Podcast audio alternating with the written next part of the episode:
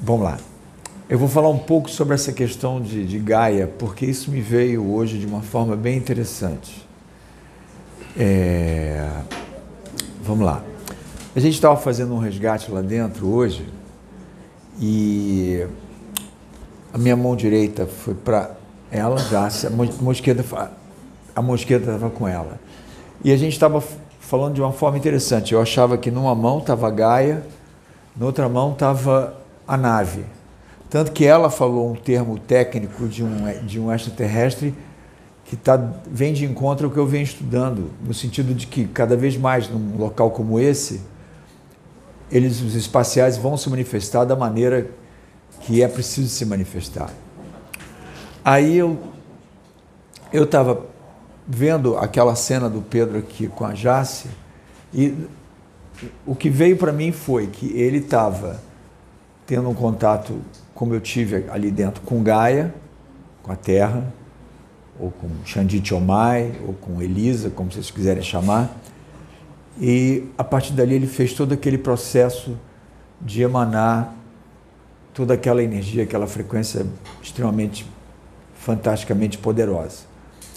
Aí eu estava lendo essa semana exatamente sobre como esse planeta que nós estamos aqui vivendo, né?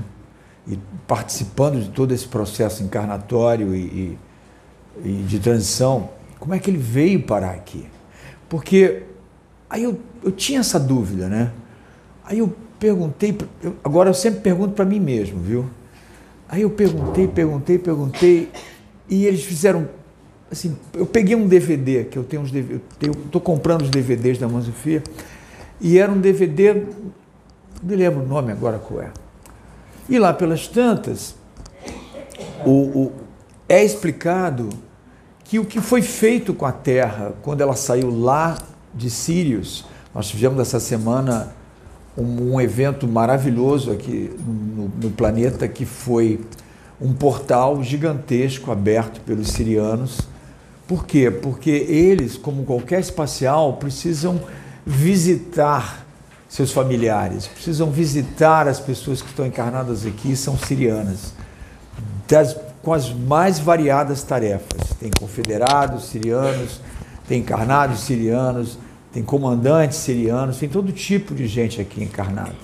Então eles abriram esse portal via. Porque quando, quando você abre um portal, para um portal ser aberto, para uma reunião como essa acontecer, para o Pedro incorporar do jeito que ele incorporou, os planetas, gente, têm que estar alinhados em determinados cálculos que a minha querida Michelle conhece muito bem. Se não houver esses cálculos, não forem feitos esses cálculos, essa matemática cósmica, não existe a menor possibilidade de um centro desse trabalhar do jeito que ele trabalha. Eu digo isso, assino embaixo e discuto com qualquer entidade que encarnar no Pedro aqui e vier conversar isso comigo. Eles não trabalham se não for dessa forma. O cosmo é frequência o tempo todo. Eu estou estudando um trabalho interessante para depois dar uma palestra sobre as máquinas, as fabulosas máquinas que estão por trás dessa nossa experiência aqui. Eu hoje consegui, acho que eu consegui ver uma máquina chama Máquina da Vida, que fica em Shambhala, que fica Shambhala fica lá embaixo dos Himalaias. Lá existe uma máquina monstruosa do formato de pera ao contrário, protegida por uma, uma equipe fantástica de espaciais que estão aqui é a máquina da vida.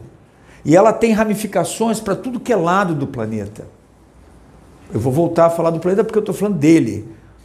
Então, essa máquina, por exemplo, tem ramificações fortes aqui no, na divisa com Rio, com São Paulo, norte de Minas, sul de Minas, sul da Bahia. Aí vem uma explicação que eu acho interessantíssima. Os cientistas, eles acham que, por exemplo, no reino animal, para você ter os cavalos, um cavalo nascendo em você bota um macho e uma fêmea. E não é assim. A Michelle outro dia estava dando uma palestra interessantíssima. E, e como a família dela, toda espacial, vem com essa, essa informação para nos dar, e eu quero ouvir mais palestras dela sobre esses cálculos.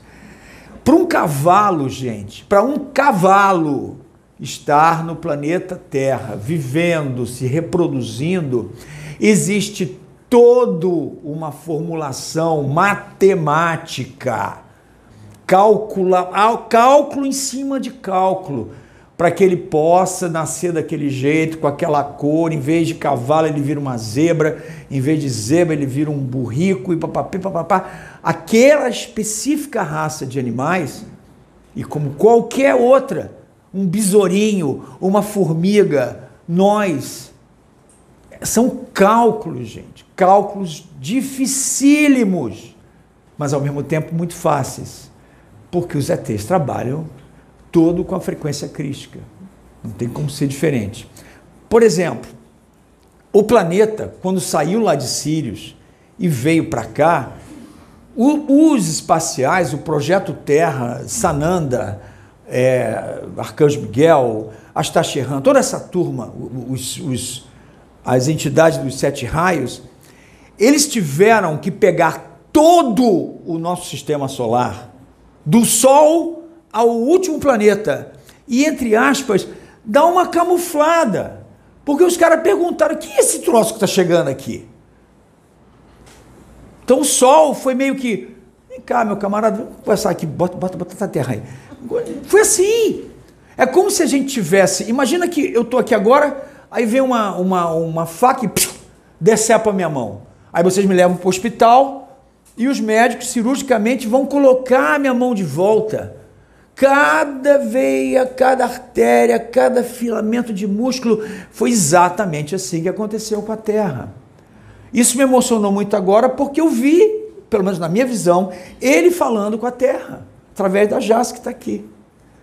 E aí ele fez aqueles, aquelas coisas tão bonitas, né? Que você joga uma, uma frequência, uma energia tão boa, e ele deu o recado dele. Então, quando a Terra chegou aqui, foi preciso matematicamente, calculamente, colocar cada filete de meridiano para ela poder se conectar com o Sol, para ela se poder conectar com não sei quem. Ela é um ser que ainda precisa ter o reconhecimento do nosso sistema solar para ser explicado ao nosso sistema solar que ela está aqui. E é exatamente isso que nós estamos fazendo nessa transição planetária. A gente tem que, toda vez que a gente fala de transição planetária, a gente tem que colocar esse planeta como parte dele. Eu vejo palestras nas redes sociais, eu vejo isso, eu vejo aquilo, ninguém fala desse planeta. Ele é tão responsável, é tão, é tão, tá tão comum como qualquer um de nós aqui. Ele é um ser, gente. Ele chora, ele fica triste, ele fica zangado. E ele vai ficar muito zangado. Isso podem ter certeza. Ele precisa ser reconhecido por todos os outros planetas do sistema solar como um ser daqui. E ele, claro, isso vai acontecer. E isso tem muito a ver com o nosso comportamento aqui. Entendeu? Então hoje eu queria falar exatamente sobre isso. A mensagem é essa: é que a gente trate o planeta com o respeito que esse planeta merece. Não é o que eu vejo por aí, infelizmente, mas a gente vai procurando fazer da maneira que a gente puder. Entendeu? O planeta, toda vez que você consegue conversar com ele, e eu tive a honra de, de há uns 10 dias atrás, eu fui procurado por um médium, jovem, 20 anos, eu falei isso no outro dia aqui, e ele me levou para estar tá com ela, com Gaia. É um, um processo maravilhoso, porque ela chega e fala: Paulo, obrigado pelo que você está fazendo. Eu queria te dar um abraço. Pô, dar um abraço. Aí eu sei que eu. Cara, é uma sensação incrível você receber um abraço de um planeta, cara. Nessa situação que ele está vivendo conosco aqui, ele está tão, ele está nessa nesse processo exatamente como nós estamos. Então toda vez que eu venho aqui aos domingos, eu levo paulada em cima de paulada na moleira. Agora com o Pedro aqui, com a Jace lá dentro, é, é, é paulada todo tempo. Você chega aqui e diz, pô, não, me preparei, vou dar uma palestra, vou falar sobre isso, sobre aquilo, estou bem na fita. Aí vem o cara aqui, incorpora não sei quem, vem ela aqui, fala um, um código lá da nave que eu nunca ouvi falar. Vem o rapaz aqui agora, acabou de dar palestra, também fala. Meu Deus do céu, rapaz, que aprendizado que a gente tem, né? É Gaia que vai passando tudo isso pra gente. Obrigado, Gaia.